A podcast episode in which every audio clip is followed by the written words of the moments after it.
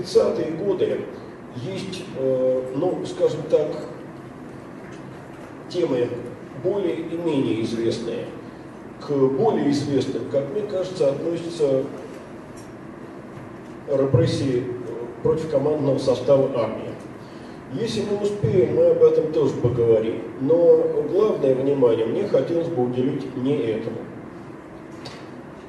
Э, прежде всего, э, надо помнить, что, понимаете, символом 30-х годов э, является 37 год. И словосочетание 37 год стало вполне определенным, нарицательным, и э, обозначает оно именно размах репрессий. Я даже помню э, в свое время, когда был издан роман Всеволода Кочетова, который назывался э, «Чего же ты хочешь?», была на него опубликована пародия. Если я не ошибаюсь, то автором этой пародии был Зиновий Поперный. И там был такой эпизод, когда к высокопоставленному КГБшному чину приходит сын и патетически спрашивает. Один вопрос сердце гложет. Был ли 37-й год, отец? Или после 37-го, после 36-го сразу наступил 38-й? И отец ему не менее патетически отвечает. Не был, сынок, не был, но будет. Э, так вот, э, понимаете, и 36-й год, и 38-й год, и 35-й год, и 39-й год. Э, Все это был, были достаточно серьезные репрессии, они далеко не исчерпываются 37-м, но что самое главное, наиболее массовые репрессии вообще относятся не к 37 году, вопреки многочисленным заблуждениям, а они относятся к периоду коллективизации о чем я э, постараюсь сейчас тоже поговорить. Ну, а сейчас давайте обо всем, э, что называется, по порядку. Итак, 27 э, год, декабрь месяц, 15-й съезд ВКПБ, съезд, который знаменует окончательное торжество Сталина и его группы в партийном руководстве,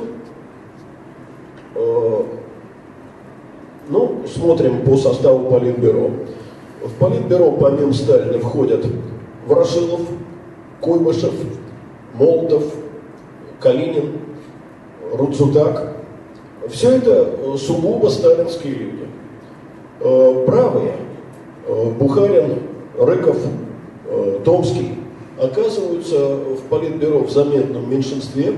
А что касается кандидатов в Политбюро и кандидатов в члены ЦК, то они все за одним единственным исключением, ну, этим исключением является Угланов, были последовательными сторонниками Сталина. И, понимаете, Бухарину и его единомышленникам очень скоро пришлось на своей шкуре почувствовать, чем для них обернется разгром левых, в котором они вместе со Сталиным деятельно участвовали. А, значит, на самом 15-м съезде никаких разногласий между Сталиным и Бухарином не было. 15-й а, съезд прошел вполне в духе политики правого коммунизма, но после 15-го съезда ситуация резко изменилась. Что произошло? Проходит хлебозаготовительная кампания, и она проходит с большими трудностями с большим трудом удается получить у крестьян хлеб. Почему? На самом деле все эти проблемы, все эти трудности были вызваны сугубо конъюнктурными обстоятельствами. Во-первых, это было время, когда зарплата росла быстрее, чем росла производительность труда. Э, в результате денежные доходы населения увеличились, а предложения промышленных товаров нет. Естественно, это привело к дефициту и ажиотажному спросу.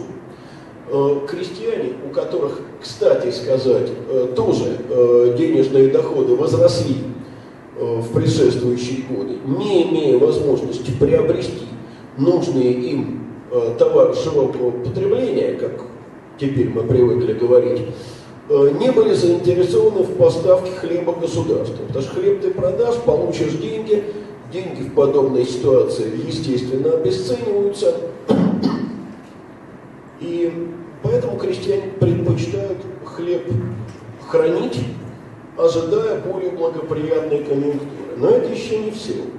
Э, дело в том, что э, политика цен строилась в это время таким образом, что крестьянам оказалось выгоднее продавать не хлеб, а продукты животноводства, э, лен на технические культуры и на продукцию животноводства, мясо молочную, цены выросли больше, чем на хлеб.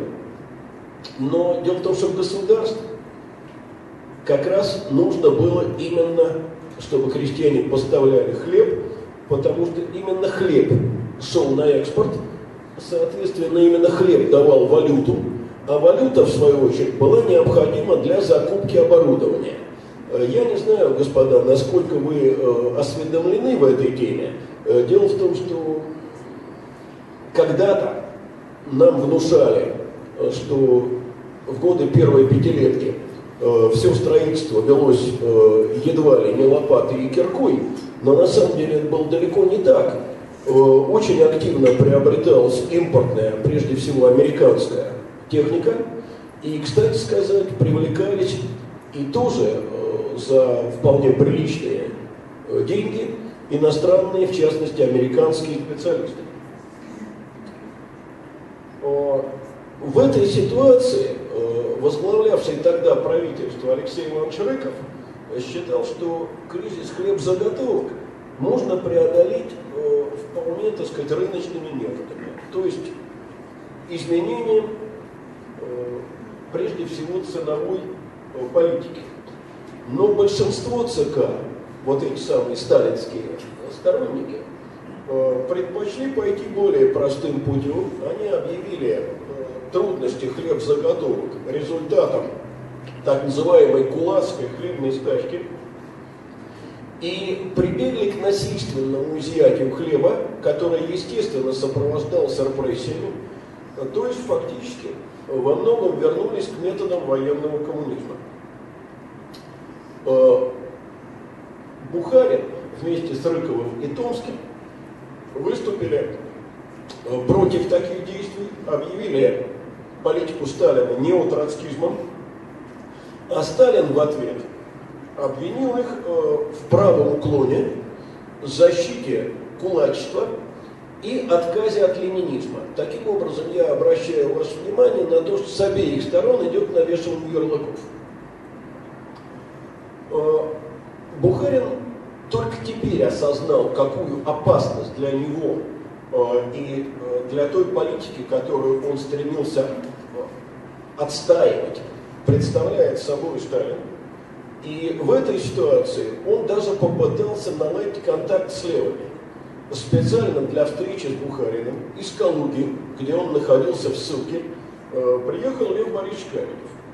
И известно, что на этой встрече Бухарин э, в совершенно истерическом тоне э, предложил Каменеву союз, а Сталина он называл в этом разговоре Чингисхана, который меняет взгляды в зависимости от того, кого ему в данный момент надо убрать. И это, конечно, совершенно точно, потому что э, заметьте, что до начала первой пятилетки э, Сталин стоял на точке зрения умеренного развития, всячески выступал против форсирования, а в годы первой пятилетки он э, перейдет к требованию максимального форсирования индустриального развития и, как я уже, по-моему, в прошлый раз говорил, пойдет значительно дальше, чем когда-нибудь предлагал кто бы то ни было из левых, включая и самого Троцкого. Но встреча эта между Каменем и Бухариным ничего хорошего им не принесла. Во-первых, Каменев, э, так сказать, самонадеянно решил, что такой разговор со стороны Бухарина означает, что э, между недавними союзниками Сталиным и Бухариным началась междоусобица, и, и тот, и другой будут теперь искать помощи у недавней левой оппозиции, и, соответственно, э, ни на какой союз с Бухариным однозначный он не пошел. А во-вторых, и это гораздо важнее, Сталин, узнав об этой встрече, а узнал он на ней молниеносно, потому что, конечно, и Бухарин, и Каменев находились уже под постоянным наблюдением, воспользовался этой встречей для того, чтобы обвинить Бухарина в беспринципности, в двурушничестве. И надо сказать, что действительно эта встреча с левыми, а левые к тому времени уже э, были разгромлены, уже не один раз покаялись. Э, на самом деле это только скомпрометировало действительно Бухарина и э, только ослабило его позицию. И в результате в ходе партийных дискуссий 29-30 годов Сталин добился отстранения лидеров правых от занимаемых ими постов э, и, более того, исключения их, их из Политбюро. До конца 30 -го года оставался у власти, э, то есть оставался членом Политбюро и председателем Совнаркома только Алексей Рыков. Но признали они свои ошибки Э, так сказать, капитулировали перед Сталином уже э, в ноябре 29 года. А теперь смотрим. Во многом именно борьба с правым уклоном, э, обвинение его лидеров в капитулянстве и подтолкнули Сталина к форсированию планов индустриализации. Потому что э, он теперь должен был их позиции подвергать критике. А это, понимаете, взаимосвязанные вещи. Э, с одной стороны, э, желание форсировать экономику для человека столь, в общем-то, упрощенных экономических взглядов, которыми обладал Сталин, это было естественно, толкало его к конфронтации с защитниками НЭПа, а конфронтация с защитниками НЭПа еще больше побуждало его э, к форсированию индустриализации для того, чтобы доказать, что вот они э, капитулянты, они, так сказать, э, только способны тормозить развитие. И во многом это сказалось и на ход проведения коллективизации. Понимаете, ведь, собственно, процесс коллективизации начинается тоже как раз после 15 съезда. Сама коллективизация – это одна из самых страшных трагедий, которую Россия пережила э, в 20 веке. Не случайно Александр Александрович Солженицын, отталкиваясь от э, известной сталинской формулировки «год великого перелома», говорил, да, перелом. А перелом чего? Перелом мужицкого хребта. Э, понимаете, на э, самом 15-м съезде э, уже заговорили о наступлении на кулака. Но тогда это наступление на кулака предполагалось вести экономическими методами. Ну, например, в 28 году было запрещено кулацкие хозяйства кредитовать государственным органам. На кулаков были наложены повышенные налоги. И уже тогда, кстати, самые дальновидные зажиточные крестьяне, э, ну, потому что термин «кулак» вообще плохо применим здесь, я сейчас объясню почему. Э, самые дальновидные зажиточные крестьяне почувствовали, что нормально вести хозяйство не дадут. Вот те обещания, э, которые исходили от Бухарина в 25 году, обогащайтесь, развивайте свое хозяйство, а государство будет брать минимальный налог – это к реальности никакого отношения иметь не будет. И вот эти люди стали постепенно распродавать имущество и уезжать в города. И именно те, кто сделал это своевременно, кто э, не успел попасть под э, антикулацкие репрессии, кто не был признан кулаком, кто не был раскулачен, в общем, спаслись. И многие из них впоследствии даже заняли вполне сказать, успешные позиции в советском аппарате. Почему я говорю о том, что словосочетание «зажиточные крестьяне» приемлемо, а словосочетание «кулак» на самом деле неприемлемо. Дело в том, что в деревне в русской никогда крепкого, зажиточного, трудолюбивого работника, хозяина, так не называли. Кулаком называли мироеда. э, того, кто занимался ростовщичеством, того, кто деньги давал односельчанам в рост.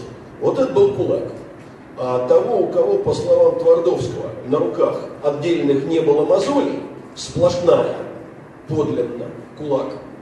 Это Александр Трифонович писал о своем отце в поэме «Даль удаль». Э, их кулаками не называли. Так вот, смотрите, 28 год. Год начинается э, в колхозах 0,8% крестьянских дворов, а год заканчивается в четверо больше. Тоже немного, немногим более 3%. Но темп оказывается высокий. Значит, это уже определенная тенденция. А 16-я партконференция, которая принимает э, первый пятилетний план, она предусматривает э, довести долю крестьянских дворов, входящих в колхозы, к концу пятилетки, правда, уже до 18%. До 18% это означает, что все-таки в колхозах будет меньшинство, и что ни о каком ликвидации, никакой ликвидации э, индивидуального крестьянского хозяйства речь не идет.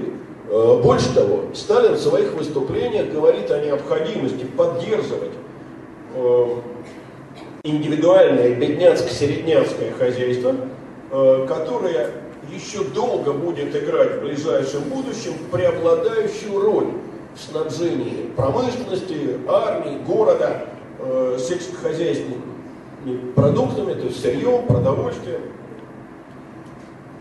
То есть такая сравнительно спокойная позиция. Ну вот, в ноябре 29 года Сталин выпускает статью, которая называется «Год Великого Перелома». Вот эта знаменитая статья. И здесь неожиданно оказывается, в колхозном движении уже произошел решающий перелом. В чем этот перелом? Ну, старшее поколение помнит эту замечательную формулу «Середняк пошел в колхоз». Значит, э, в том же ноябре 29 года проходит пленум ЦК, и э, люди, приехавшие с мест, э, как-то выступают очень тревожно. Они говорят о том, что на местах появился лозунг «Кто не идет в колхоз, тот враг советской власти». О том, что в колхозы загоняют. Ну, в частности, об этом э, говорил председатель э, Совнаркома Российской Федерации Каминский, и другие подобные голоса звучали. Но под давлением Сталина э, все эти возражения против э, форсирования коллективизации, против ее насильственного проведения, были просто оставлены без внимания. И после ноябрьского пленума, то есть в самом конце 29 года, Э, местные организации, я имею в виду партийные организации в районах там, Нижнего Поволжья, Северного Кавказа, Дона, то есть это главные зерновые районы страны, начинают на перебой принимать обязательства завершить коллективизацию к весне 30 -го года. Люди, это не 18%. Завершить коллективизацию, это значит все крестьяне должны оказаться в колхозах. Что такое к весне 30 -го года? За 2-3 месяца. И выдвигается лозунг «Бешеные темпы коллективизации». Выступает Молотов. Молотов говорит, что э, речь должна теперь идти не о пятилетке коллективизации, а о годе коллективизации. Более того, разворачивается социалистические соревнования между регионами. Кто быстрее коллективизацию завершит, кто быстрее подойдет к максимальным цифрам. 10 декабря 1929 года э, в местах сплошной коллективизации получена партийная директива обобществить скот значит, крупный рогатый скот и лошади полностью, свиней на 80%, овец на 60%. Э, в результате крестьяне, понимая, что завтра скотину просто отберут, начинают ее забивать. Заводноводство нанесет колоссальный удар, поверьте, по цифрам, сопоставимый с ущербом, который потом нанесет Великая Отечественная война. Причем этот ущерб мог бы быть еще больше, но э, последовала директива о наказаниях за убой скота. Э, для бедняков и середняков э, это наказание принимало вид штрафа в размере десятикратной стоимости забитого животного, а для тех несчастных, которые были при, признаны кулаками, этот штраф был гораздо сильнее. Это полная конфискация скота и уголовная ответственность с лишением свободы. 5, э, 5 э, января 1930 года один из самых знаменитых документов э, периода коллективизации, так называемое постановление ЦК о темпе колхозного строительства, именно не о темпах, а о темпе почему-то, о темпе колхозного стро... коллективизации, мерах помощи государству колхозному строительству. Значит, и здесь обязательные темпы коллективизации выросли. А, значит, если э, к первому, да, к 1 октября 29 года э, в колхозах э, состояло чуть больше 7% дворов, то к февралю 30 года 35, а к 1 марта почти 59. Вот результат этого постановления. Другой вопрос, что какие-то из этих колхозов существуют в реальности, а какие-то только на бумаге, э, потому что торопились отчитаться. Но все-таки цифра есть цифра. И, конечно же, э, одним из важнейших способов убедить крестьянина вступить в колхоз становилась угроза раскулачивания. Э, собственно говоря, уже в 29 году э, несколько раз э, звучало предложение перейти от ограничения кулачества к ликвидации кулачества. Но каждый раз это предложение отбрасывалось, поскольку его признавали неосуществимым. Если мы сегодня ликвидируем кулаков, завтра некому будет страну кормить. Декабрь 29 года так называемая конференция аграрников-марксистов, Сталин делает заявление, никак не вытекающее ни из каких предыдущих документов, мы от политики ограничения эксплуататорских тенденций кулачества перешли к политике ликвидации кулачества как класса. Не переходим, не перейдем, а перешли. Но таких решений партийных не принималось ранее. А Сталин и говорит – Противоречат ли ранее принятые законы и постановления политике ликвидации кулачества как класса? Безусловно, противоречат. Стало быть, эти законы и эти постановления придется теперь отложить в сторону. Впрочем, они уже отложены в сторону самим ходом колхозного движения в районах сплошной коллективизации. Понимаете, вот опять я обращусь э, к ну, старшему поколению присутствующих. Э, все мы хорошо э, помним, что термин волюнтаризм всегда применялся к политике Никиты Сергеевича Хрущева. На самом деле, подлинный волюнтаризм – это как раз политика сталинская. Потому что вот было принято то или иное постановление. Но оно нас сейчас не устраивает. Ну, очень хорошо, мы его отложим в сторону, и все будет прекрасно. Значит, это называется э, политикой по принципу, что моя левая нога захотела. Э, значит, это был документ от 5 января, постановление о темпе коллективизации. А 30 января принимается еще одно постановление. Правда, это постановление принималось даже не Центральным комитетом, его, видимо, не решились вынести на обсуждение ЦК, оно принималось узким составом Политбюро. Называется оно «О мерах по ликвидации кулачества как класса в районах сплошной коллективизации. Значит, э, все те, кто признан кулаком, подлежат раскулачиванию. Раскулачивание проводилось попросту. Отнимался дом, отнимался скот, отнимались все средства производства, э, человек вышвыривался из дома, и с собой он мог унести столько, сколько он мог взять в руки. Но помимо этого, кулаки были разделены на три группы. Контрреволюционный кулацкий актив. Эти подлежали уголовной ответственности, лишению свободы, а те, кого обвиняли э, в организации антисоветских мятежей, расстрел. Вторая группа – наиболее крупные кулаки. Третья группа – прочие кулаки. Значит, вторая группа подлежит выселению в отдаленные районы севера и Сибири. Вот многих выселяли на Северный Урал. А третья группа подлежит выселению за пределы колхозных земель. Но простите, пожалуйста, что значит выселение за пределы колхозных земель в районах сплошной коллективизации? Если она сплошная, значит никаких не колхозных земель нет на практике судьба людей, отнесенных ко второй группе и к третьей группе, оказалась совершенно одинаковой.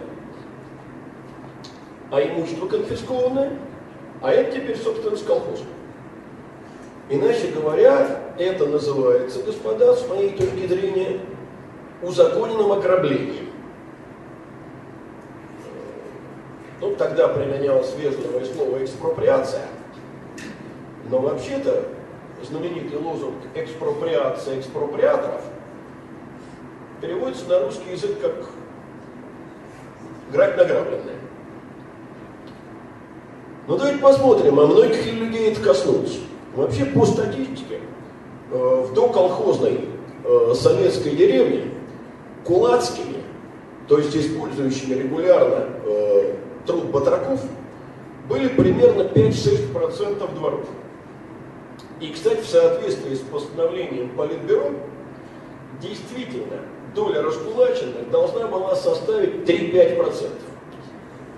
Но постановление постановление, а у нас же есть соревнования. Кто больше людей загонит в колхоз и кто больше раскулачит. В результате, в целом по стране доля раскулаченных составила по разным оценкам 12-15%. 12-15%. Ну, грубо говоря, каждый восьмой оказался раскулачен, то есть ограблен дочно. А в некоторых районах, вот преимущественно в районах сплошной коллективизации, это и 20%. Значит, конечно, никогда такого количества кулаков не было в российской деревне ни до революции гражданской войны, ни тем более после нее. Э, только в 30-31 годах э, раскулачиванию подверглось 568 тысяч семей. Э, в целом за период коллективизации миллион семей. Ну, крестьянская семья того времени, меньше пяти человек вообще почти никогда не бывало, а бывало и десять.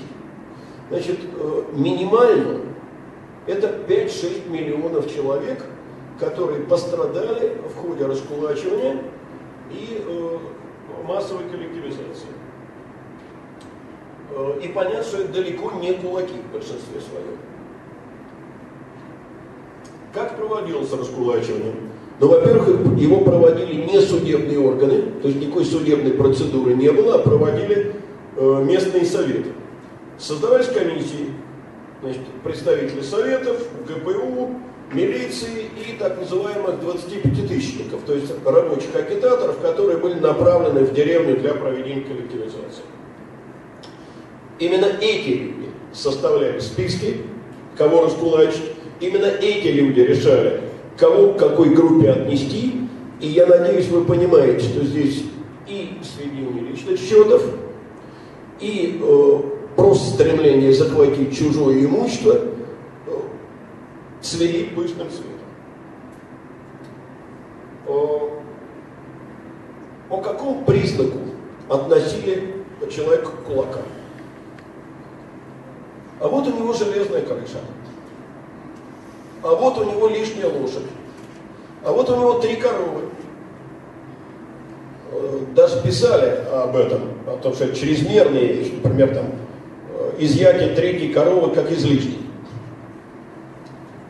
Э, но были и те, кто никак не хотел в колхоз идти, а бедствовали настолько, что их ну, никак невозможно было признать кулаками.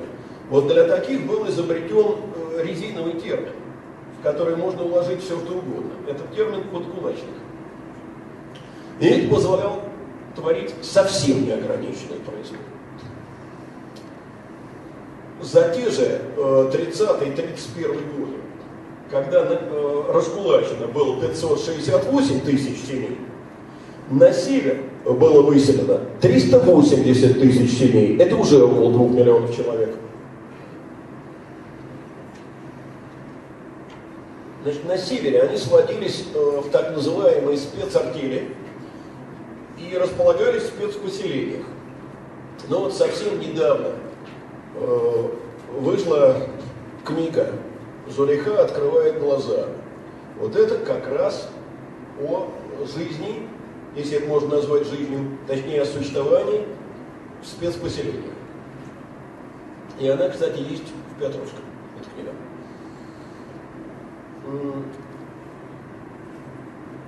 Ну, давайте, так сказать, несколько более сухим языком, что собой спецпоселение представляли.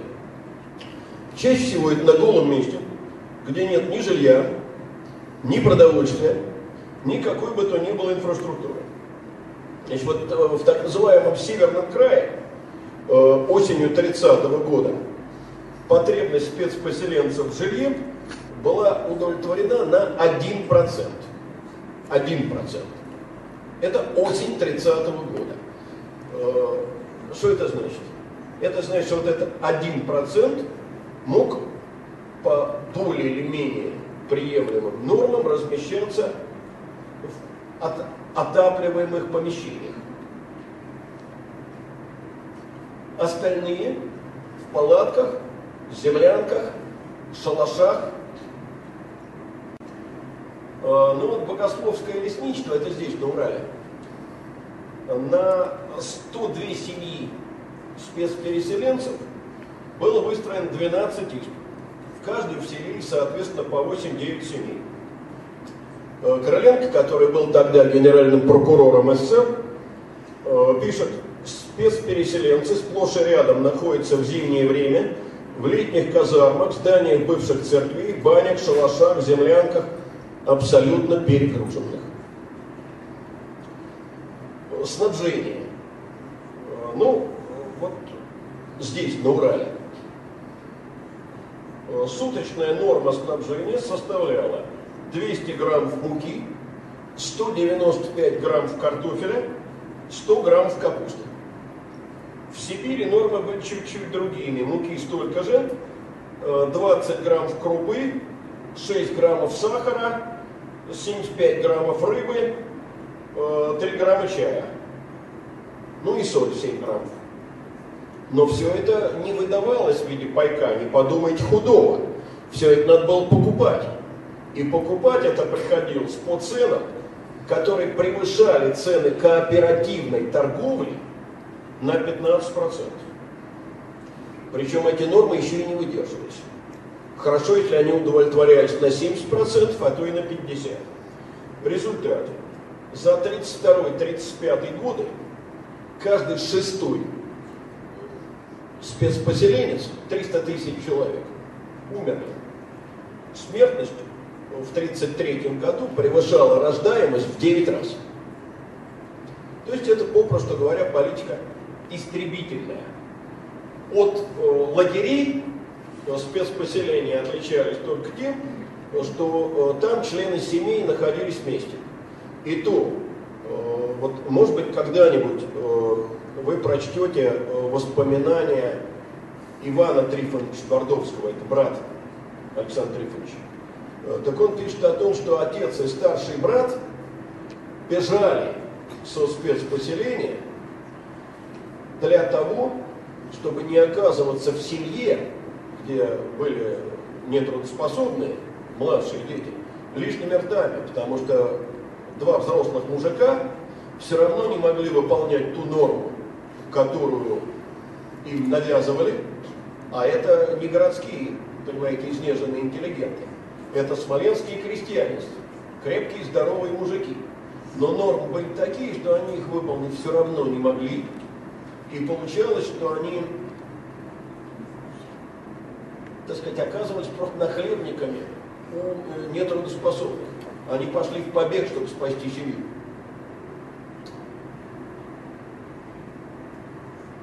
Настает 36 год. Спецпоселенцы, как и все прочие, получают гражданские права. Категория лишенцев исчезает. Все замечательно. Только вот покидать места высылки по-прежнему они не могут. Следовательно, работать по специальности не могут. Учиться их дети не могут, потому что там никаких э, средних, а тем более высших учебных заведений нет. Если кто-то из спецпоселенцев арестовывается и отправляется в лагеря, то по отбытии срока он возвращается туда же, на поселение, и свободу эти люди получили, на самом деле, только после смерти Сталина. Теперь о тех, кто ни в какое спецпоселение не попал. Об основной массе крестьянства. Дело в том, что по завершении основного потока коллективизации вот в 1932-1934 годах деревню поджидало самое страшное бедствие. Это голод. Ну давайте посмотрим. 30-й год был э, сверхурожайным, рекордным.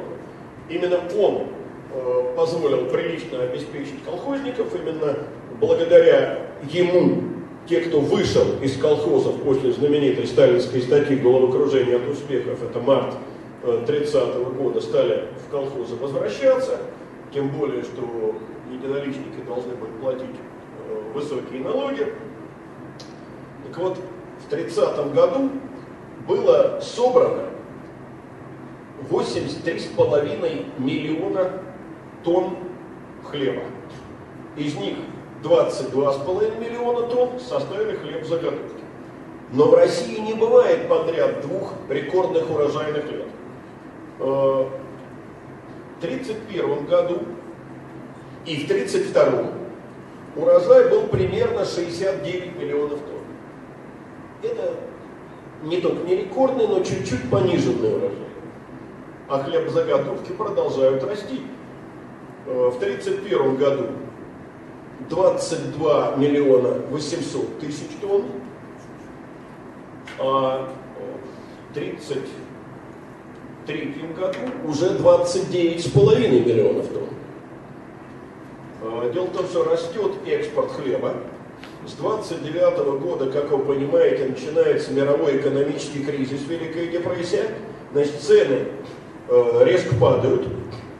Для того, чтобы получить больше валютной выручки, экспорт увеличивается, э, хлеб изымается у крестьян прямо из-под молотилки э, необходимого запаса крестьянам не оставляют. И уже зимой 31-32 годов кое-где начинался голод. А в 32-м, зная, как будут изымать хлеб, деревня просто не видела надобности и смысла э, напрягать силы и ломать спину на жатве. В результате вот от этого урожая примерно в 69-69,5 миллионов тонн 20% осталось на корню и ушло под снег. И в первую очередь, конечно же, не выполнили планов хлебзаготовки именно зерновые районы, где годом раньше изъятие производилось с особой жестокостью. И снова Сталин объявляет срыв хлеб-заготовок э, хлебной стачкой, подрывной деятельностью крестьянства против советской власти. Хлебозаготовки с 1933 года объявляются частью государственного налогообложения. Они не могут пересматриваться на местах.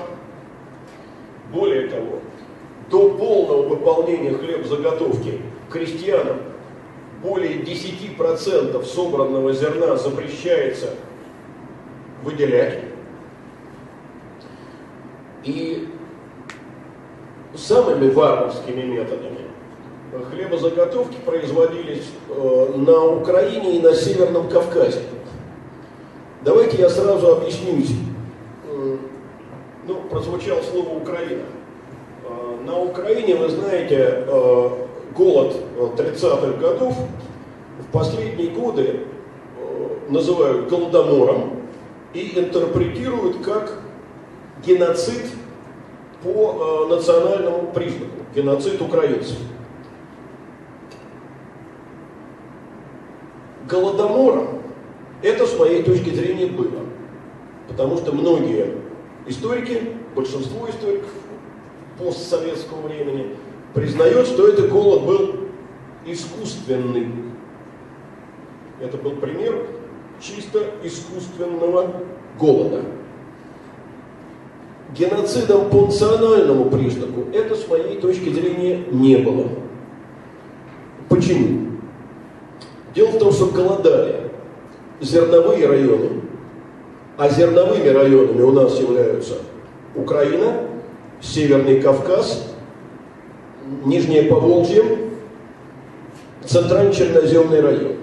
Ну, так уж получается, что действительно значительная часть зерновых районов населена этническими украинцами. Это сама Украина и это Кубань, куда еще матушка Екатерина Великая выселяла украинское казачество. Но это не было специально направлено против украинцев, это было направлено против крестьян зернового пояса, независимо от того, были они украинцами, русскими или кем-то еще. А, но методы коллективизации действительно были абсолютно варварскими. Э, ну, например, на Северном Кавказе 16 станиц не меньше, может быть больше, но точно не меньше, были просто поголовно депортированы на север, а в гораздо большем э, числе станиц было изъято все продовольствие, вплоть до последней морковки, входы и выходы были перекрыты. Что значит перекрыты? Перекрыты частями НКВД. И это означало, что население этих станиц обрекается на голодную смерть. Э, в 1932 году э, в зерновых районах были смещены 36% председателей колхозов. Почти все смещенные были в дальнейшем репрессированы.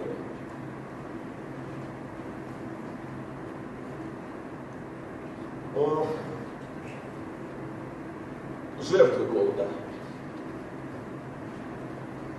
Вы знаете, Здесь существуют разные оценки, но э, наиболее, так сказать, компромиссные – это 5-7 миллионов умерших голодной смертью, в том числе 3 миллиона на Украине.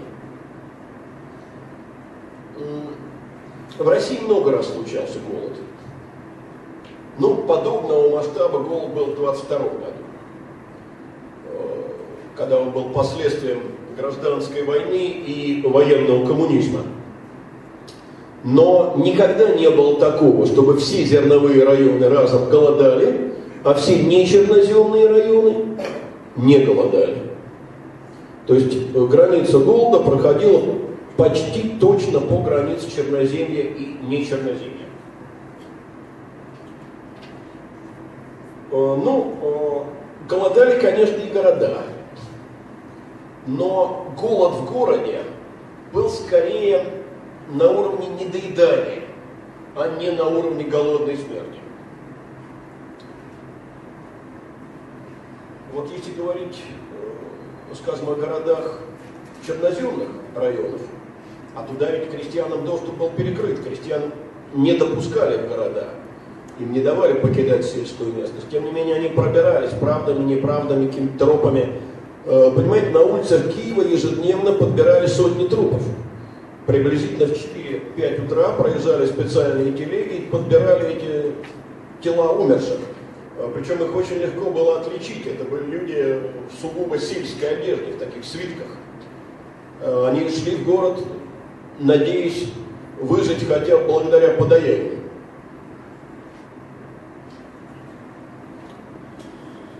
А, Напомню также, что именно на фоне вот этого чудовищного голода в 1932 году, 7 августа, был принят указ, который так и вошел в историю как указ от 7-8, ну, потому что 7 августа 08. М, Официально этот указ назывался э, постановлением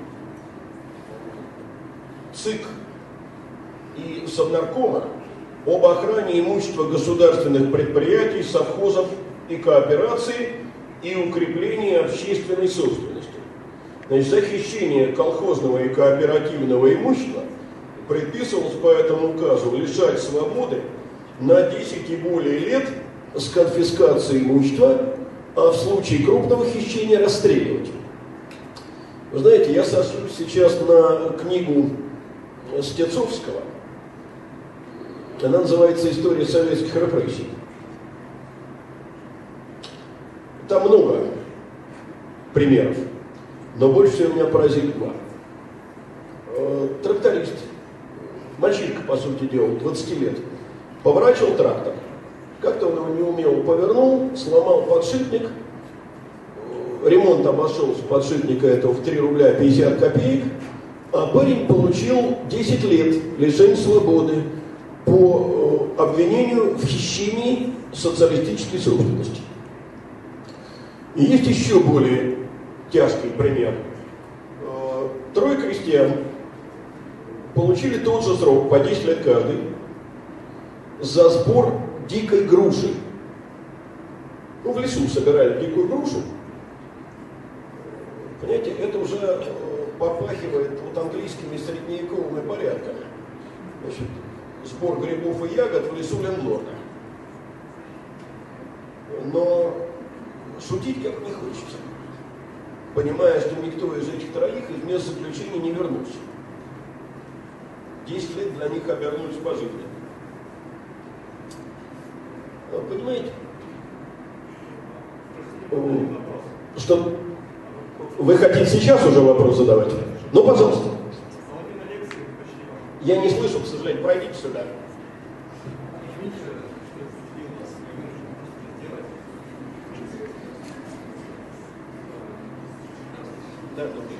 Леонид Александрович, просто прошла половина лекции, и она называется «Торжество сталинизма», правильно? Будет все. Все будет. Что-нибудь хорошее скажете? Хорошее нет. Все плохое. Э, Понимаете, то, о чем я говорю, это и есть торжество сталинизма. Э, Не надо думать, что торжество сталинизма это только восхваление товарища Сталина. Торжество сталинизма это в первую очередь людские судьбы. Э, Вот э, мне кажется, что слова культ личности, они, как вам сказать, создают до некоторой степени ложное понимание того, что происходило. Потому что я буду говорить сейчас о восхвалениях Сталина, и все будет. Речь не об этом. Речь о том, что миллионы людей были лишены имущества, свободы и, в конце концов, жизни. Вот это и есть власть общества. А, Понимаете, собственно, и по завершении э, голода, голод окончился в основном в 1934 году, положение немножко стабилизировалось. И по завершении голода положение в деревне оставалось очень тяжелым. Я не знаю, ребят, есть ли у кого-нибудь из вас, э, скажем, деревенские родственники, старшие, которые могут вам рассказать о пережитом э, в детстве и юности. Э, Потому что то, что я скажу, это будут, в общем, довольно сухие слова. Государство на протяжении 30-х годов оплачивало колхозам 20% затрат на производство зерна и примерно 10-15% затрат в животноводстве. Это означает, что работа проходила даром, что люди работали исключительно принудительно, и отработать на общественном поле определенное количество так называемых трудодней были просто обязаны. А покинуть деревню без согласия председателя колхоза не могли. Не случайно с 1932 года в стране были введены паспорта. И уйти из деревни можно было только если колхоз и сельсовет давали на это согласие.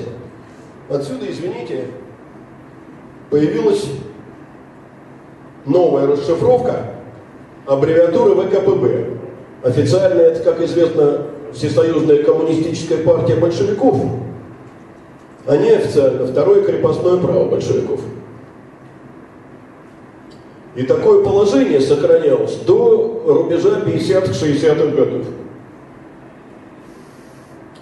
Если говорить об экономическом эффекте, ну давайте я не буду вас мучить цифрами, но накануне коллективизации в стране производилось э, на душ населения 47-48 центнеров. На рубеже 30-40-х годов 40-44 центнера земля. Производительность труда, конечно, выросла при этом. Население деревни уменьшилось. Но производительность труда выросла за счет внедрения новой техники. Что же касается продукции животноводства, то она упала на 40%. И вот это на самом деле та цена, которую деревне пришлось заплатить за форсированную индустриализацию.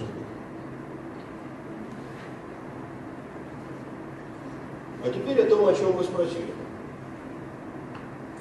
Непосредственно о Сталина.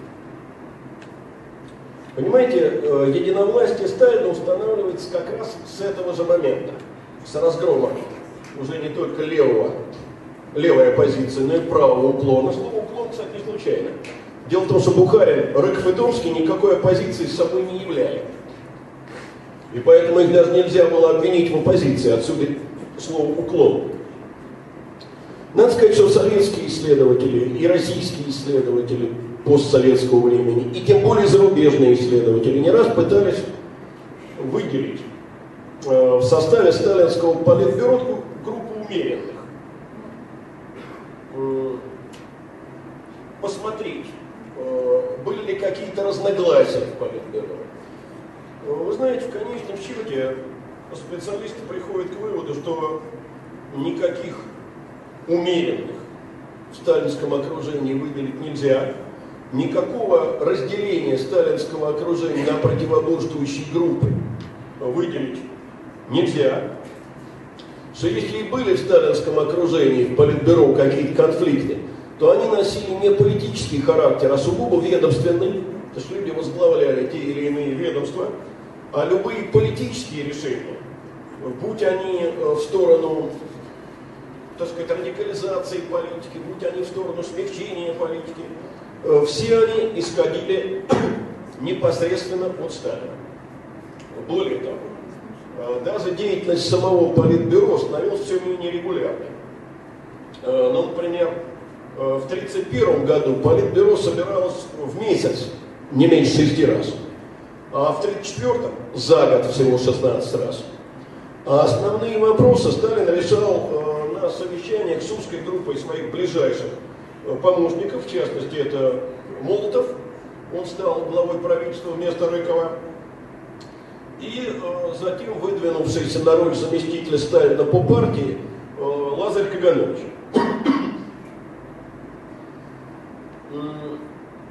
Фактически, вот это выстраивание пирамиды власти, помните, я говорил на прежних лекциях, диктатура пролетариата, сменяющаяся диктатурой партии, диктатура партии, которая постепенно подменяется диктатурой партаппарата, и теперь она находит свое окончательное завершение.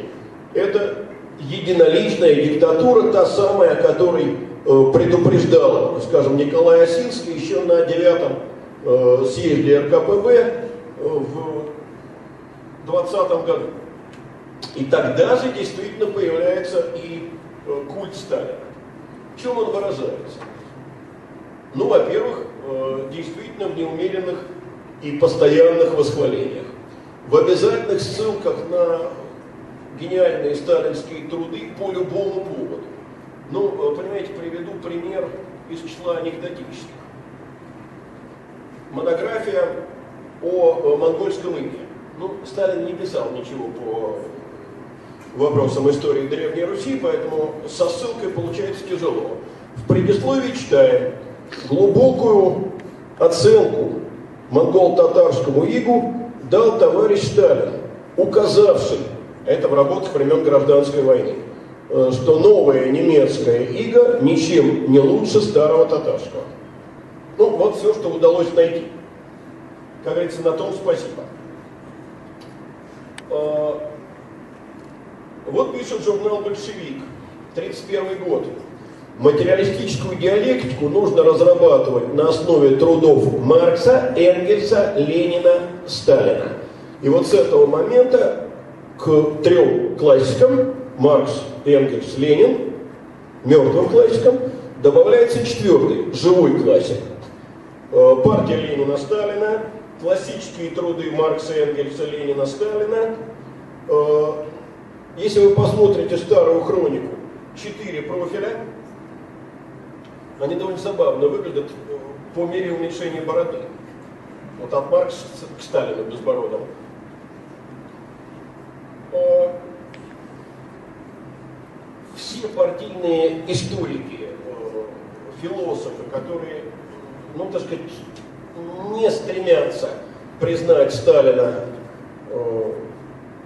классиком марксистской теории, удаляются со своих постов, так, например, произошло э, с директором института Маркса Энгельса Рязанова. А затем э, появляется брошюра к вопросу об истории большевистских организаций за Кавказе. Ну, казалось бы, совершенно локальный вопрос. Оказывается, нет, не локальный. Дело в том, что именно в этой брошюре э, впервые появилась теория двух вождей. Большевистскую партию создавали параллельно Ленин в Петербурге и Сталин в Закавказье. Подлинным автором этой статьи был э, некто Бегия, но он был немедленно репрессирован, а брошюра вышла за подписью его почти однофамильца, Берия Лаврентий Павлович, э, который тогда был э, первым секретарем э, ЦК Компартии Грузии. Вот так появилась эта теория двух вождей. В 1936 году э, поспособствовал французский коммунист Анри Барбюс. Издал книгу «Сталин», э, человек, через которого раскрывается новый мир. И книга заканчивалась знаменитыми словами. В Советском Союзе они стали лозунгом. «Сталин – это Ленин сегодня». Ну вот я открываю так называемый историко-революционный календарь за 1937 год и читаю там дословно «Сталин мудр». Сталин – это Ленин сегодня. Понимаете, в чем дело? Сегодня э, у каждого из нас существуют разные каналы информации. Газеты, телевидение, радио. Ну, радио пока довольно сильно отличается от телевидения в смысле разнообразия. Э, интернет, наконец. Тогда ничего этого не было. Значит, была абсолютно монологическая, тотальная пропаганда. Э, ну, а теперь представьте себе, э, как через год, другой, третий начинал восприниматься Сталин, скажем, молодежью. Вот, вы знаете, у меня был такой довольно печальный эпизод в начале моей педагогической карьеры. Говорил я в классе о культе личности Сталина, вдруг некий молодой человек, руки не подняв, с места буркает. А на дворе 81 год. А что, сейчас культа нет, что ли? Ну, а культ Леонида Брежнева в разгаре. Я ему отвечаю, сейчас культа нет. Мальчик наверняка, я никогда с ним на эту тему не разговаривал, но наверняка подумал, ну, что с него взяли? Он струсил, он же не может сказать, что сейчас культ тоже есть. А я не струсил, культа не было. Никакого культа Брежнева не было, потому что э, восхваления из телевизора встречались анекдотами, малопочтительными, мягко говоря, широкой публике. Вот это не культ личности, это его имитация. А при Сталине культ был. И дело не в том, что анекдоты не рассказывались, потому что анекдоты не рассказывались, понятно почему, страшно было. Дело в другом. Понимаете, в отличие от Брежнева, э, Сталина э, не только воспевали официально, его действительно обожала основная масса сограждан. И вот это и отличает настоящий культ от Понимаете, люди верили, что да, трудностей много. Почему трудностей? Товарищ Сталин не знает. Его обманывают, к нему не допускают настоящую информацию. Понимаете, конечно, в этом есть многое от прежнего э, традиционного общества. Царь всегда добрый, бояре всегда злые. Но дело все же не только в этом. Э, дело в том, что сама коммунистическая идеология, она была вождистской, она опиралась на однопартийную систему. Э, понимаете, вот эта вера в светлое коммунистическое будущее, она, будем говорить откровенно, носила почти религиозный характер. И э, формулу «нет Бога, кроме Аллаха», а э, Магомед пророк его, в данном случае нужно заменять на формулу «нет Бога, кроме Ленина», а Сталин пророк его. И вот этот вождь и одновременно пророк, ведущий народ в светлое будущее, вот в этот грядущий рай, он, естественно, практически обожествляется. Э, Сталин, кстати, э, любил проявить демонстративную скромность. Например, когда в 1937 году приехал в Советский Союз знаменитый немецкий писатель Ион Фихтвангер и, так сказать, мягко попенял Сталину на то, что его гипсовый бюст но как не слишком уместен на выставке Рембрандта, Сталин ответил, что он это прекрасно понимает, полностью с этим согласен, но вот, к сожалению, э, рабочие у нас еще не выработали должного уровня культуры. Понимаете, а на самом деле именно Сталин был вдохновителем своего культа. И те, кто сомневался в его величии, или хотя бы не проявлял усердие в этом возвеличивании, в общем, очень быстро оказывался обречен.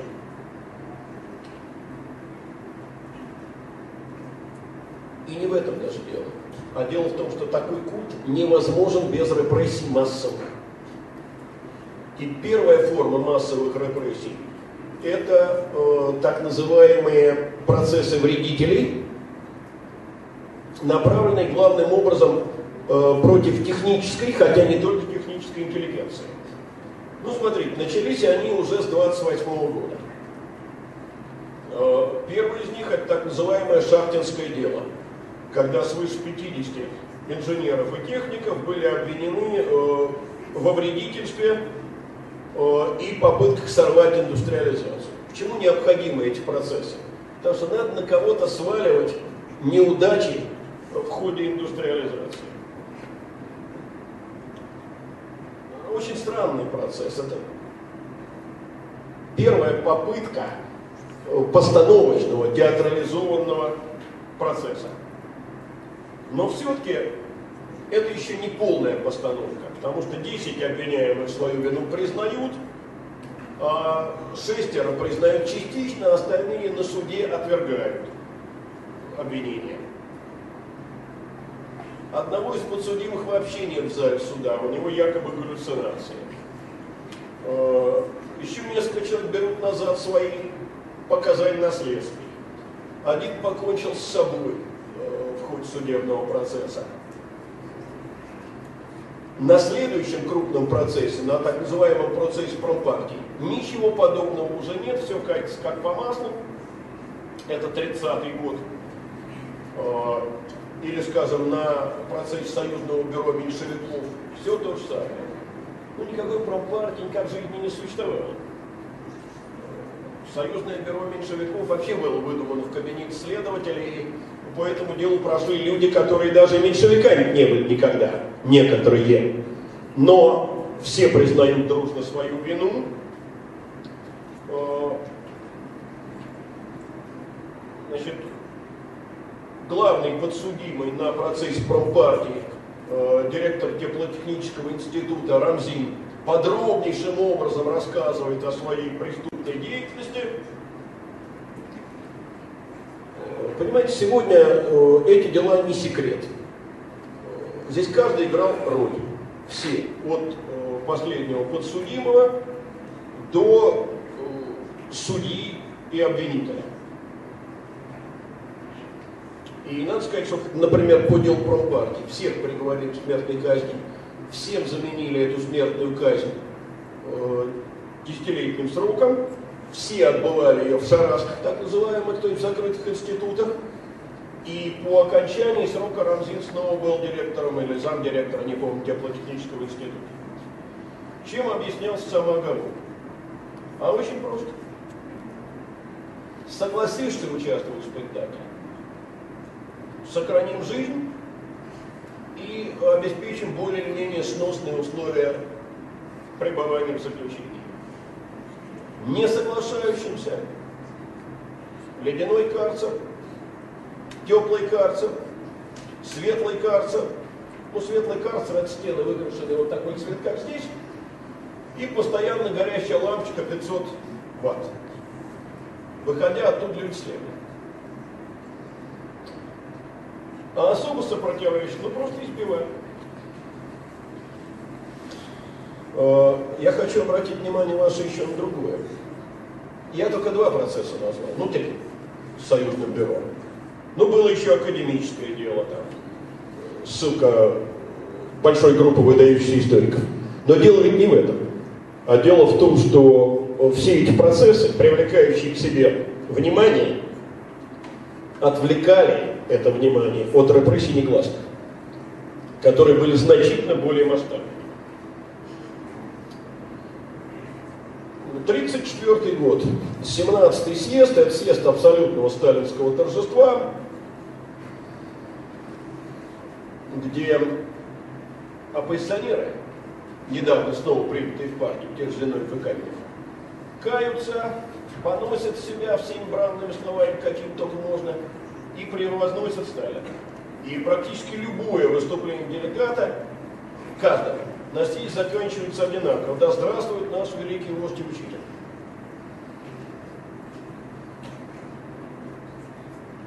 Ну и в то же время 1934 год, э, это съезд, вернее, это год, когда Сталин говорит, что на прежних съездах надо было или бороться с оппозицией, или, по крайней мере, добивать оппозицию, а теперь и бороться не с кем, и бить некого, все видят, что линия партии победила.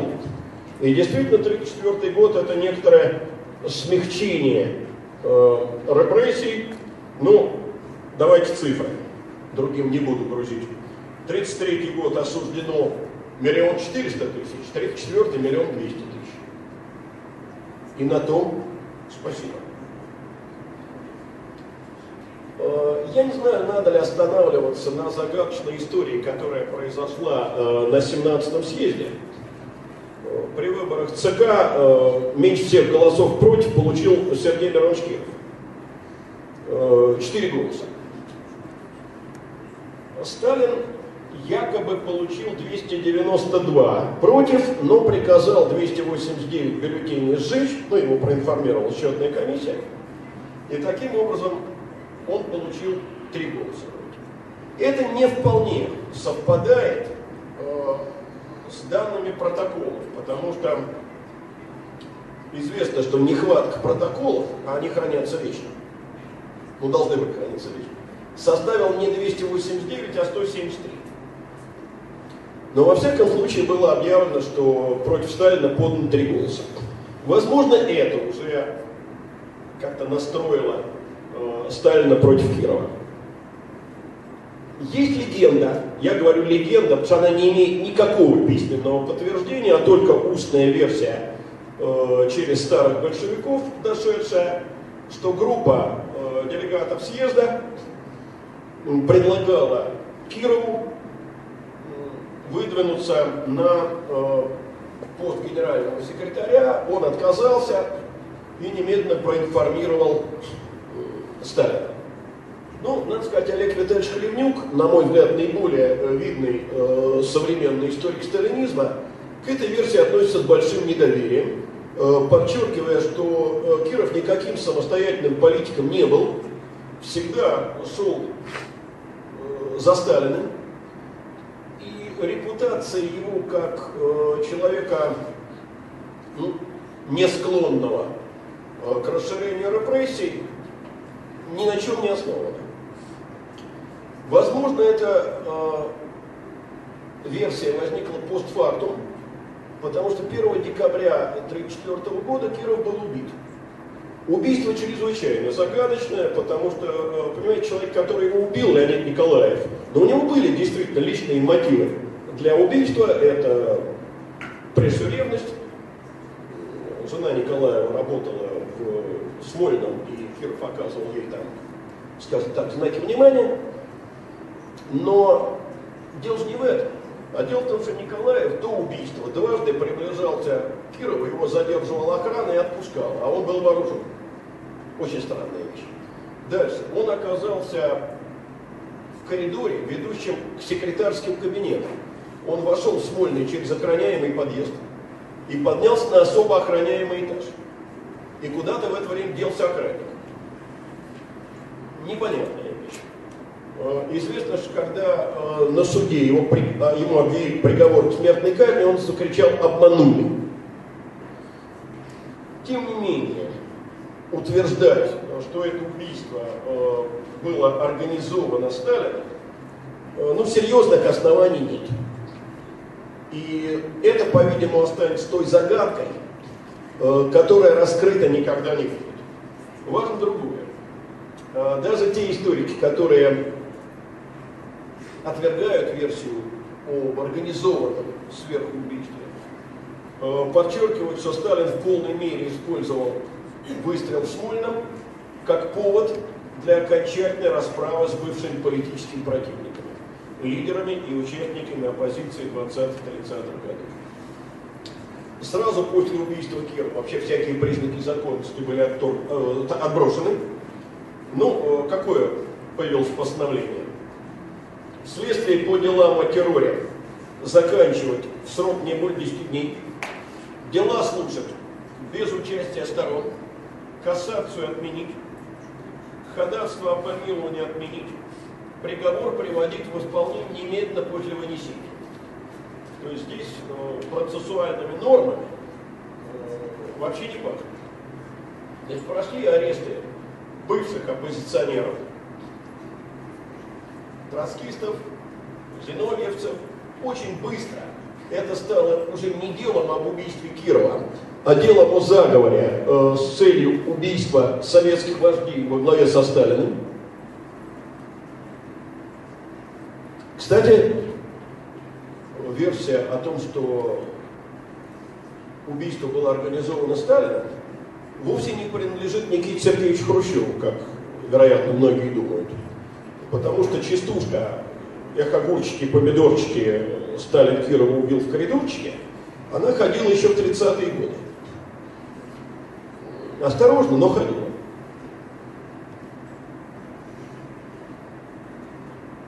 А дальше начинаются процессы один за другим. Э, весна 1935 года. Э, дело так называемой Московской контрреволюционной организации осуждены члены бывшей рабочей оппозиции. Вся их вина – это их позиция по внутрипартийному вопросу аж на 10-м съезде РКПБ, 21 год.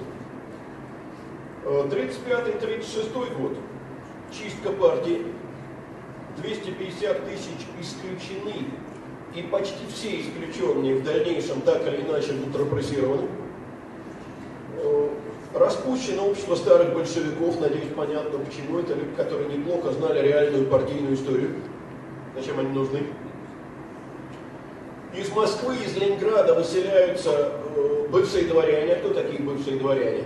Учителя, врачи, инженеры, музейные работники и тому подобное. Одновременно э, разгром церкви.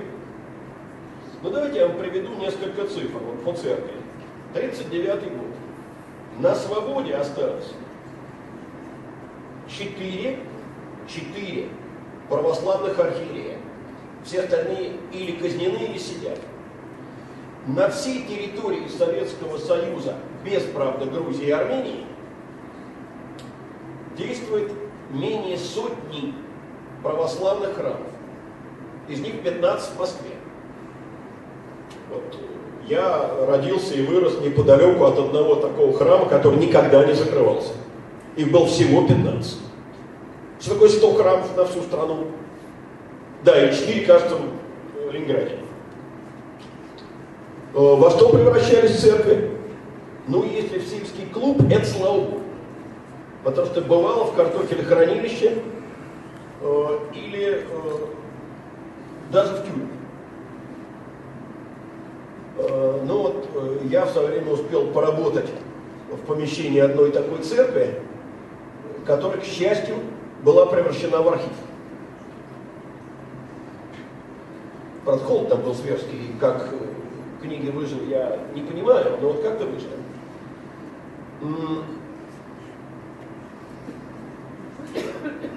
Фактически это означает гибель церкви. Это к вопросу о тех современных э, представителей духовенства, которые Сталина предпочитают Хрущеву. Сталин, дескать, разрешил открыть семинарии и восстановил патриаршество. Да, верно. В 43-м. Но до этого были 30-е. 35-й год. Первое, довольно малоизвестная в стране, к сожалению, депортация целого народа.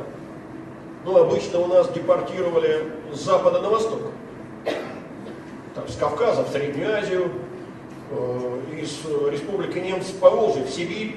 А это единственная депортация на запад. Корейцев депортировали э, из э, районов Восточной Сибири, которые вблизи Кореи расположены, в Среднюю Азию. Вот я лично знаком с одной женщиной, она сейчас директор корейской школы в Москве, она родилась в Средней Азии в семье депортированных. И, наконец, в том же 1935 году принят закон о распространении всех мер уголовного наказания, включая расстрел на детей с 12-летнего возраста. Зачем это было сделано? Для того, чтобы особо упорных можно было шантажировать расстрелом детей.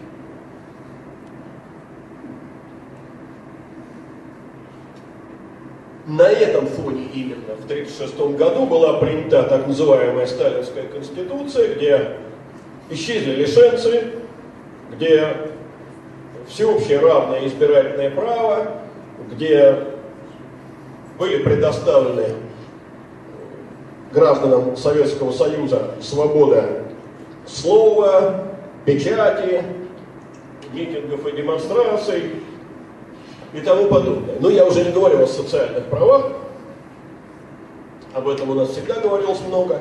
Действительно было предоставлено право на труд и отдых, на медицинское обслуживание и образование. Но я бы хотел обратить внимание именно на политические права. Там даже было право объединения в общественной организации. Только вот э, все это не имело никакого отношения к реальности. И именно потому, что это не имело никакого отношения к реальности, это и стало конституционной нормой. Понимаете, это э, такая особенность тоталитарного государства. Законодательство никакого отношения к реальности не имеет. Я, э, может быть, упоминал эту историю. Если упоминал, вы меня извините, я ее еще раз напомню.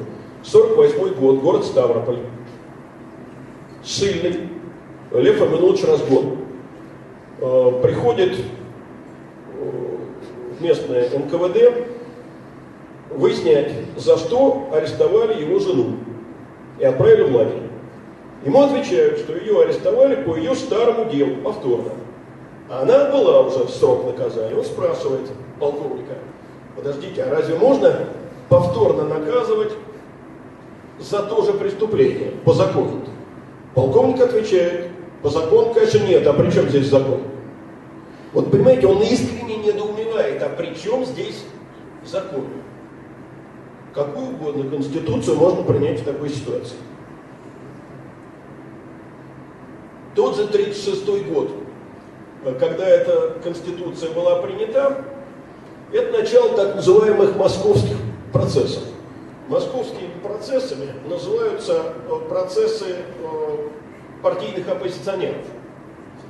Вы понимаете, дел промпартии тоже слушалось в Москве.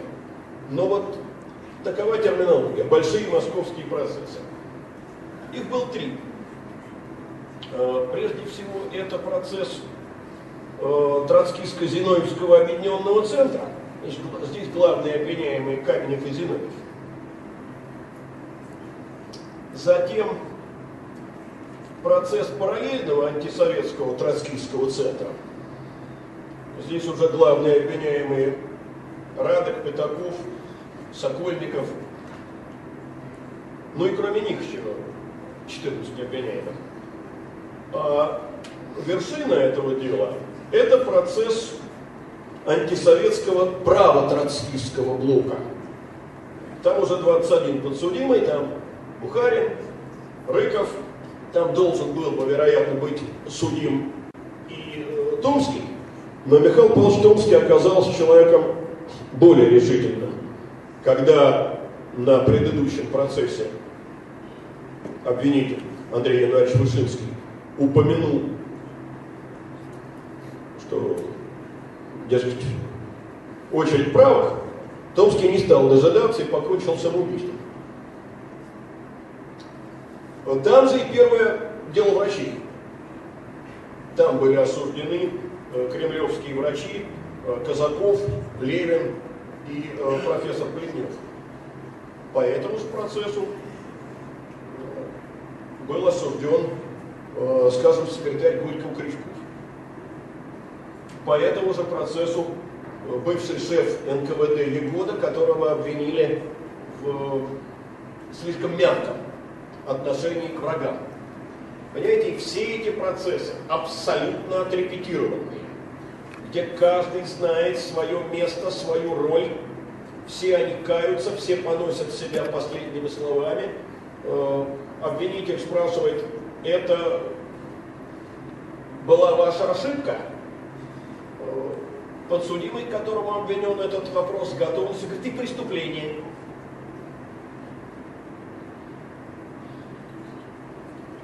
На одном из процессов, на последнем, секретарь, бывший секретарь ЦК Кристинский э, отвергает одно из обвинений, перерыв, после перерыва Кристинский все обвинения подтверждает. Что с ним сделали в перерыве, может только гадать. Их избивали. Им угрожали расстрелом и обещали не расстреливать, э, если они признают свою вину и, э, скажем, Радока или Серебрякова или Пятакова их действительно не расстреляли. Их четверых приговорили к лагерным срокам, а Радока убили уголовники в колонии э, спустя два года. А 13 расстреляли. По второму процессу, то есть по последнему процессу, расстреляны были, по-моему, все. А, в общем, там были фантастические обвинения. Там и связь с Троцким, там и Бухарину, э, человеку, боготворившему Ленина, было вменено э, стремление организовать покушение на Ленина и причастность к покушению Каплана 18 года. Нет, по последнему процессу, простите, одного не расстреляли. Не расстреляли Христиана Раковского, ему дали 20 лет. Расстреляли его э, в 41 году, когда э, Орловскую тюрьму эвакуировали. Я об этом упоминал. Зачем нужны эти открытые процессы?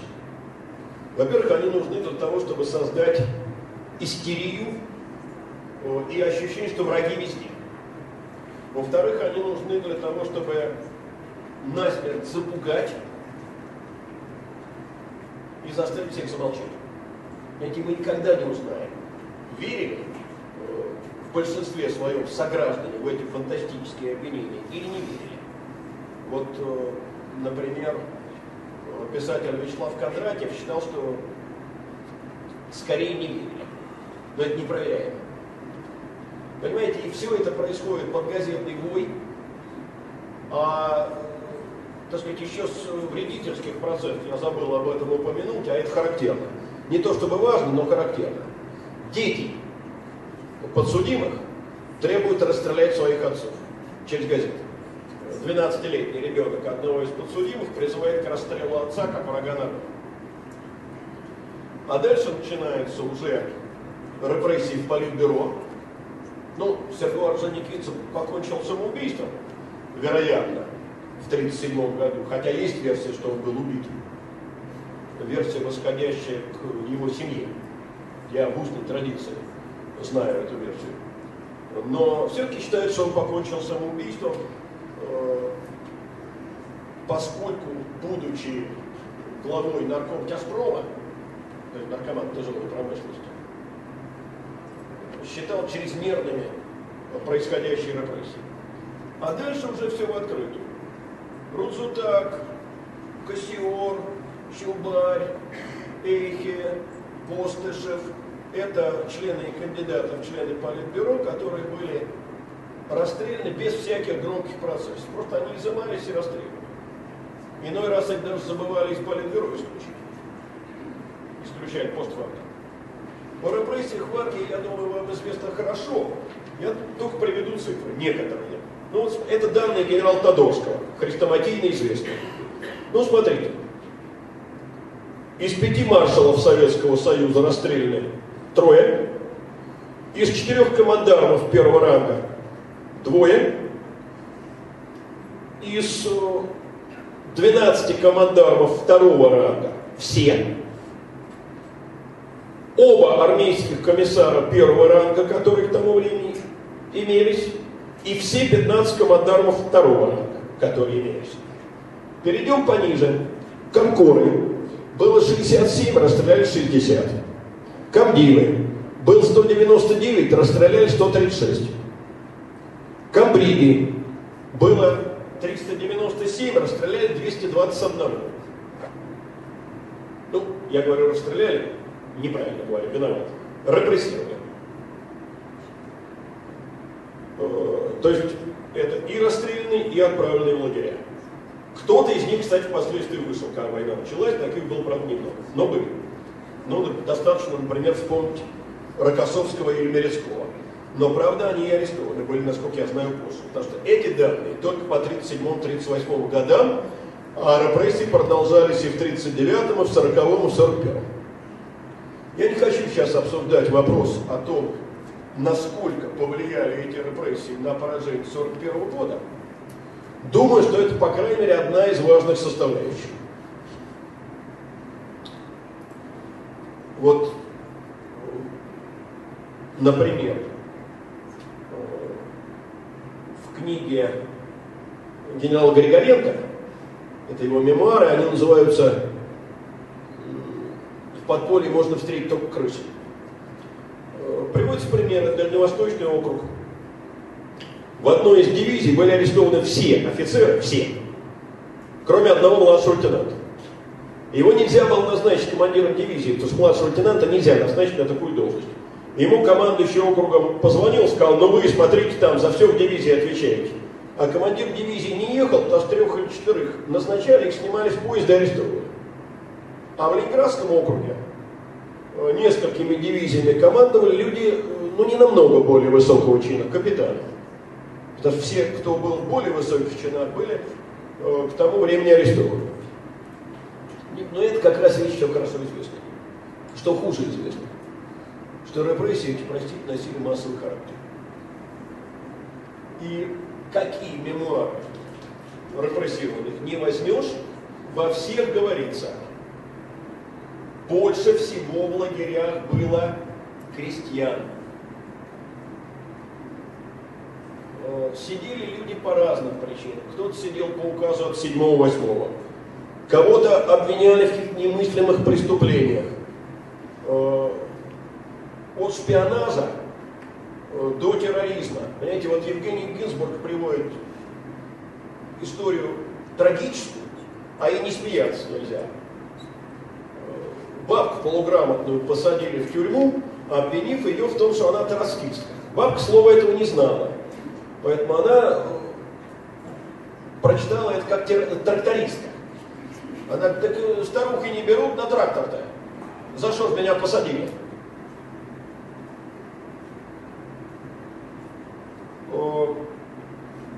Понимаете, вот это действительно за что угодно можно было сесть.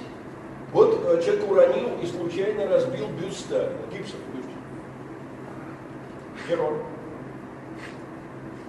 Человек изучает эсперанто, вот такая была тогда на изучение этого языка. Шпионаж. И тут я хочу остановиться на одной очень в последнее время модной фразе. Это э, фраза Сергея Довлатова, которую повторяют налево и направо. Что все Сталин и Сталин? А кто написал 4 миллиона доносов?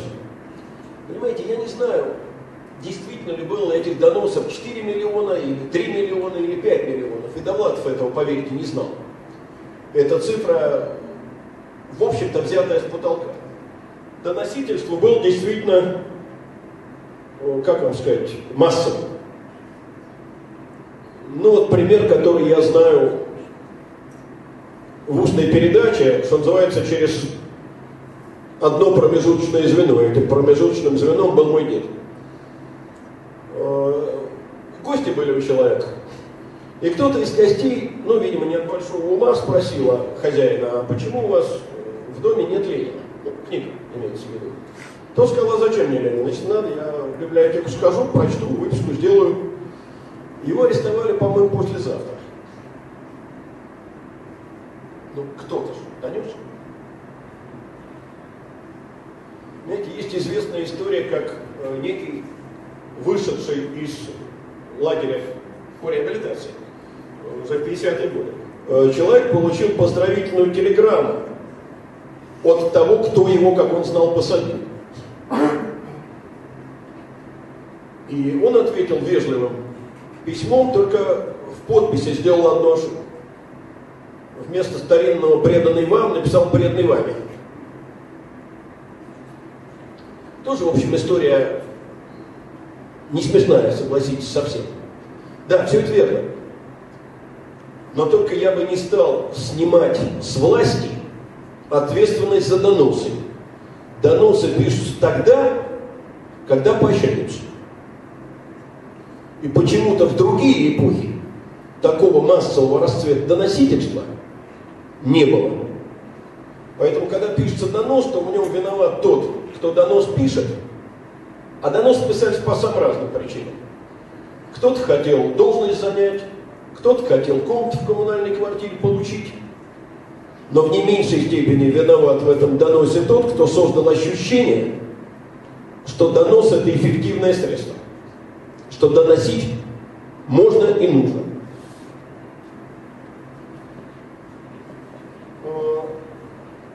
37 год июль установлены лимиты на аресты. Причем по категориям. Первая категория подлежит расстрелу, вторая – лишению свободы от 8 до 10 лет, и немедленно начинается соревнование. Кто больше? И местные отделы НКВД все время просят лимиты увеличить. И все эти заявки были удовлетворены. Чем следователю было невыгодно посадить человека э, по индивидуальному обвинению. Ему было выгодно раскрыть сеть. Значит, он требовал от арестованного доносить на других. Как требовал? ну, до 1937 года обычных э, подследственных не били. Это известно специальное постановление ЦК 1937 года о разрешении применения мер физического действия. Но до этого применяли кормежку соленым без воды, лишение сна, конвейер. Максимально известная мне продолжительность конвейера 12 суток. Что такое конвейер, молодые люди, знаете? А это когда подследственный стоит, а следователи, сидящие перед ним, меняются и задают ему вопросы. Вы попробуйте постоять неподвижно, ну так часа два. Про 12 сутки я не говорю. У человека опухали ноги, лопались сосуды на ногах, люди падали в обморок, их обливали водой, поднимали и продолжали допрос.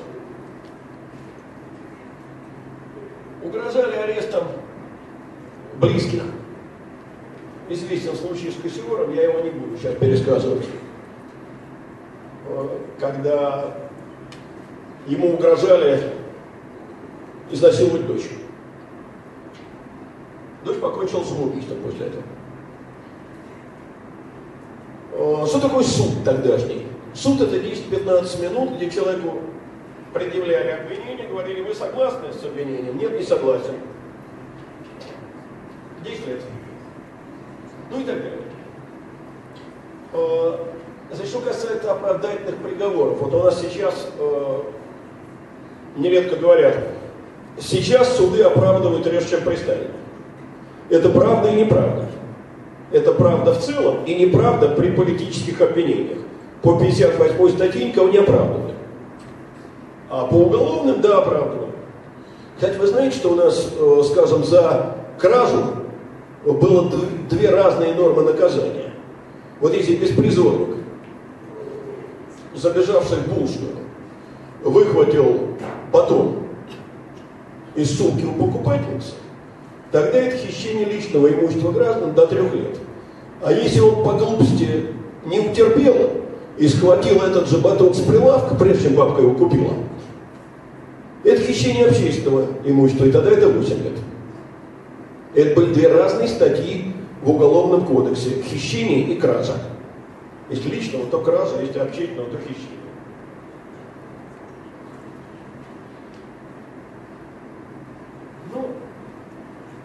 Теперь несколько слов о масштабах репрессий. Значит, сразу скажу, никаких точных цифр нет и не будет никогда. Есть более-менее общие цифры. За 30-52 годы расстреляно по приговору, то есть люди получили смертный приговор и были расстреляны 800 тысяч человек. Лагерные расстрелы сюда не входят. Что такое лагерный расстрел? Например, человек вышел в запретку и был убит. Например, э, упал, обессилев во время марша колонны, конвой его пристрелил. Это все сюда, в эти 800 тысяч не входит. Не входят сюда умершие от пыток, от голода, от непосильного труда, и просто от труда при 52 градусах ниже нуля. Ниже этой температуры э, на работу не выводили на Коломе, а при 52 еще выводили. Э, к заключению в колонии, в лагере и в тюрьме за это же время осуждены 20 миллионов. 6 миллионов депортированы. Да, но это еще и ссылка, конечно. Вот эти 20 миллионов ссыльные сюда входят. Депортированные сюда не входят. В сумме это 26 миллионов. Э, к ним добавляем отправленных на принудительные работы, э, подвергавшихся аресту или изгнанных из своих домов как член семьи изменников Родины. Не все члены семьи изменников Родины оказались в заключении. Это была такая специальная статья, ее называли женской. ЧСИР. Э, член семьи изменников Родины. И был даже специальный лагерь жен изменников Родины, э, сокращенно он назывался Алжир, Акмолинский лагерь жен изменников Родины. Э, но не всех их все-таки сажали. Бывало, их просто вышвыривали из дома. Сюда не входят те, кто оказался в детских домах. Это вот детские дома для детей репрессированных с полутюремным режимом. Понимаете, я э, знаю расчеты о жертвах большого террора. Я не буду называть историка сознательно. Расчеты сделаны так. На 1 января 1937 года сидело столько-то, до начала Большого террора. На 1 января 1939 года, большим террором считаем 37-38 год, считали столько-то, сидело столько-то, из второй цифры вычитаем первую, получаем количество жертв. Простите, пожалуйста, а Солженицынская и Шаламовская формула к весне в бригаде бригадира Иванова оставался один бригадир Иванов, а остальные шли в больницу под сумку в слабкоманду. Это куда? Вот несколько лет назад, э, по-моему, в 2008 году, э, появилась так называемая книга для учителя, а затем учебник э, истории советского периода, ну, то, что условно люди моей профессии называют учебник Филиппа. И была издана концепция этого учебника. И там просто было сказано, что давайте, у нас нет же точных данных, правильно считать репрессированными только расстрелянных. Простите, а тех, кто 20 лет просидел, не надо считать репрессированными? Вот уже не раз сегодня мной упомянутый Олег Витальевич Хлебнюк в книге, которая называется «Сталин»,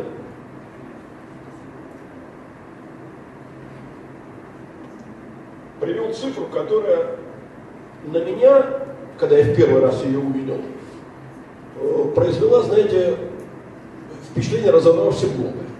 Потом я вчитался, понял. Различным жестким и мягким репрессиям за 20 с небольшим лет сталинской диктатуры подверглись не менее 60 миллионов человек. Но вот здесь будут и раскулаченные, и депортированные, и ссыльные, и расстрелянные, и лишенные жилья, и лишенные родителей. Дети, лишенные родителей. Я с тремя такими детьми был знаком. Сейчас их уже никого нет на свете. Я не знаю, сказал я что-то хорошее, но на этом, я полагаю, уже можно заканчивать. Если есть вопросы, я буду на них отвечать.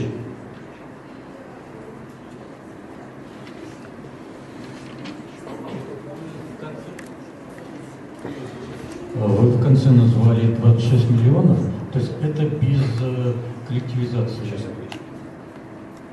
Нет, 26 миллионов это как раз депортированными в ходе э, коллективизации, но это те, кто подверглись жестким формам репрессий. Э, то есть расстрел, лагерь, колония, тюрьма, спецпоселение, суд. А помимо них есть те, кого выбросили с работы, отправили, я еще раз повторю, в детдом, лишили жилья, на короткое время арестовывали и держали под арестом. Вот так получается 60 миллионов. Э, только люди, одну секундочку. Население страны 190 миллионов, но оно на каждый данный момент 190 миллионов. А эти цифры, они все-таки за весь 20-летний период. Их не надо сравнивать э, прямолинейно с цифрой населения страны и считать, что каждый третий был репрессирован. Это все-таки не так. Кто-то руку поднимал. Насколько аргументирована, насколько аргументирована ваша позиция ревизионистской школы сектологии? Ну, представители там... Я понял. Собственно, я уже косвенно на этот вопрос ответил, потому что я ссылаюсь э, на книгу Хлевнюка, а он в своей книге прямо возражает э, историкам-ревизионистам. Думаю, думаю, что эти аргументы, вот аргументы ревизионистской школы несостоятельны. Но я, поймите, могу ссылаться только на исследователей же, которым я доверяю, которым не доверяю сам. Я все-таки исследователь репрессий все-таки не являюсь. Вы можете, так сказать, э, с вами полемики можно, кстати? Ну, конечно. Э,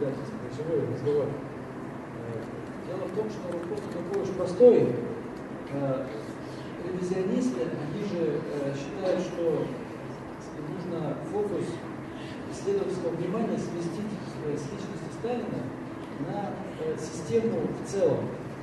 То есть отдельное внимание они уделяют партийным структурам, особую роль они уделяют, особую роль уделяют провинциальной бюрократии.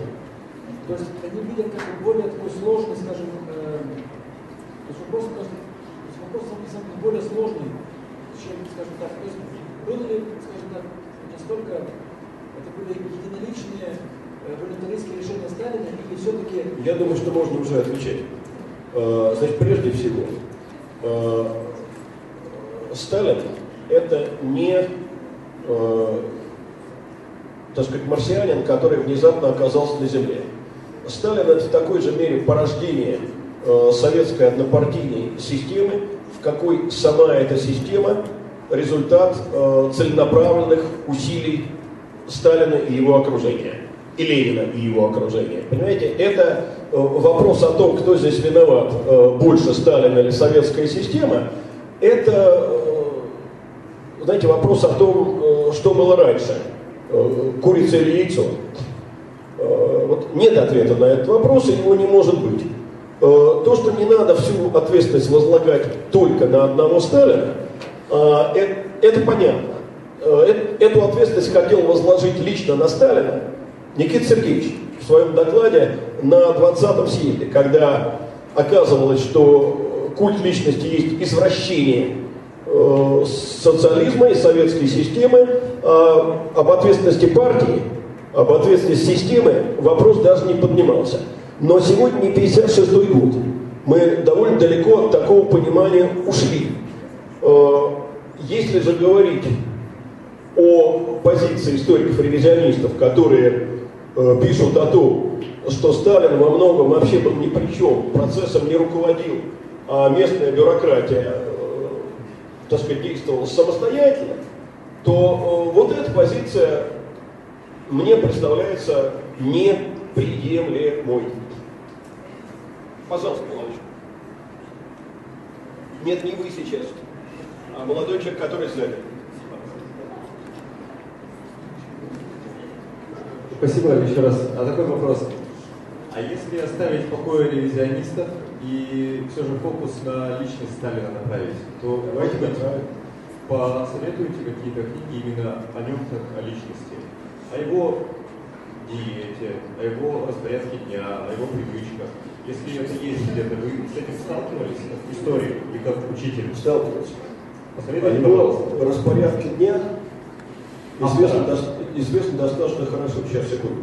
Значит, я посоветую вам несколько книг о Сталине. Не о распорядке дня э, и привычках, а о Сталине как политическом деятеле. Две такие книги я уже назвал. Э, прежде всего, это книги Хлебника. Их две.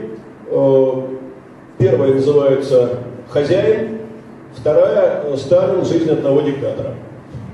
Кроме этого, есть э, две книги американского исследователя Такера.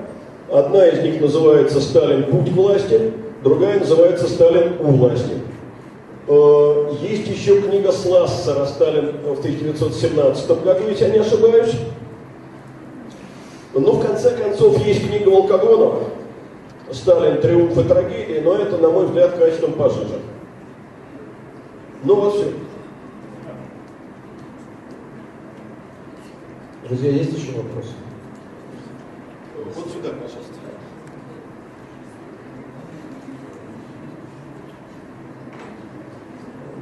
Вот, э, видимо, в реформах,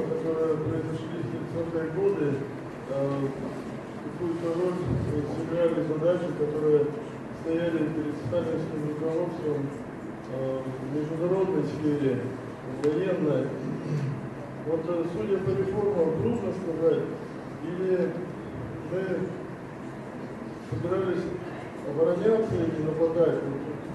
Знаете что, вот э, если вы обратили внимание на то, как построен курс, то я в нем совершенно сознательно обошел вопросы внешней политики. И в ответе обойду. Извините. Приватно, пожалуйста, отвечу. Сейчас. По очереди просто. А, здравствуйте. Добрый день. Задать такой простой вопрос. Вот за, ну, эта лекция посвящена 30-м годам, и вы... А следующая будет посвящена 40 второй половине. Да, а вы сознательно не, не говорите, что что-то было хорошее, или этого просто... Отвечаю. Э, у нас курс политической истории. Хорошего э, можно найти, наверное, не так мало э, в области социально-экономической. Попытки отыскать что-то хорошее на фоне террористической диктатуры лично меня не вдохновляют. Я ответил.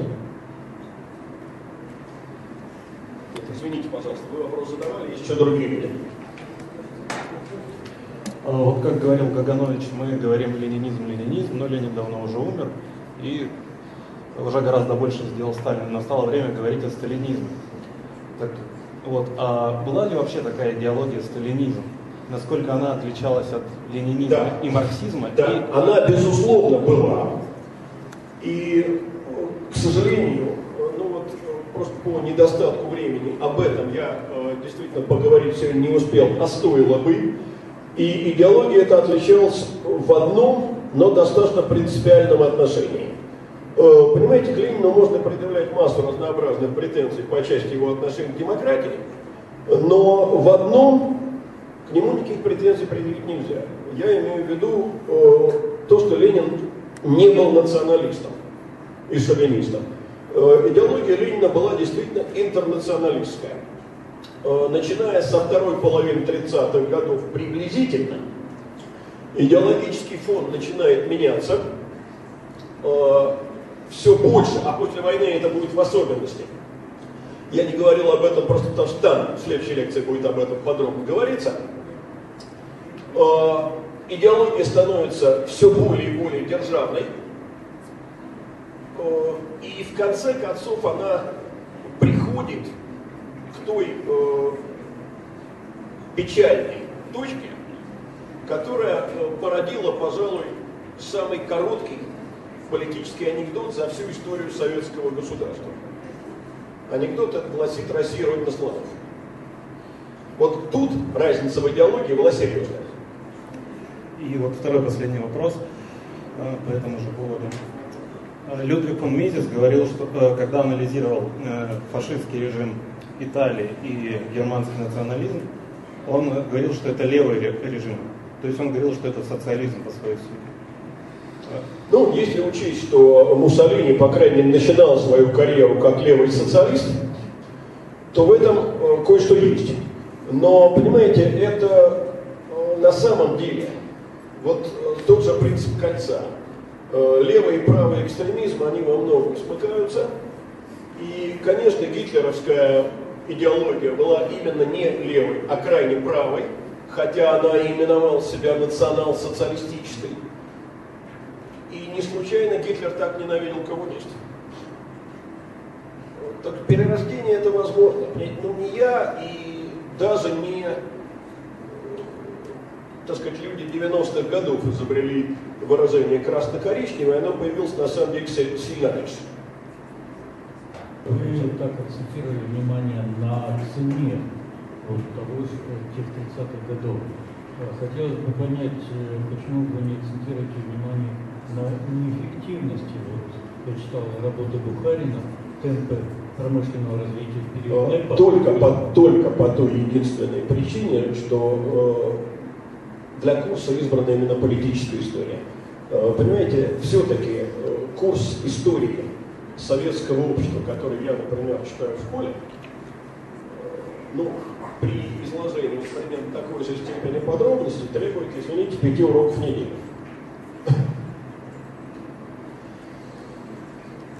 Никто не обнимет необъятного, нельзя впихнуть и впихнуть.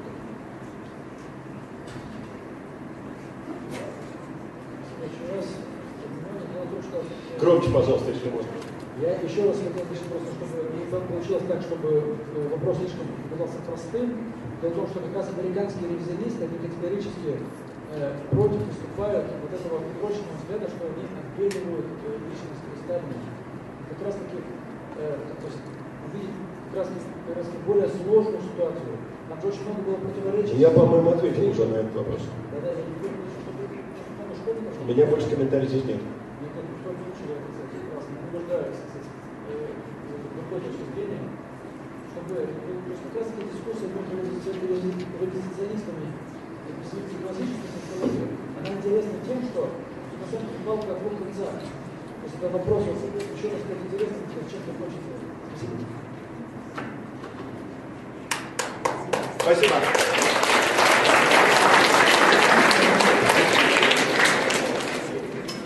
Друзья, не расходитесь, пожалуйста. Приносите сюда свои зачетки, мы вам поставим новые отметки. А у нас, к сожалению, нет сегодня зачеток для тех, кто впервые к нам пришел, но я могу пообещать, что на следующую лекцию мы их допечатаем.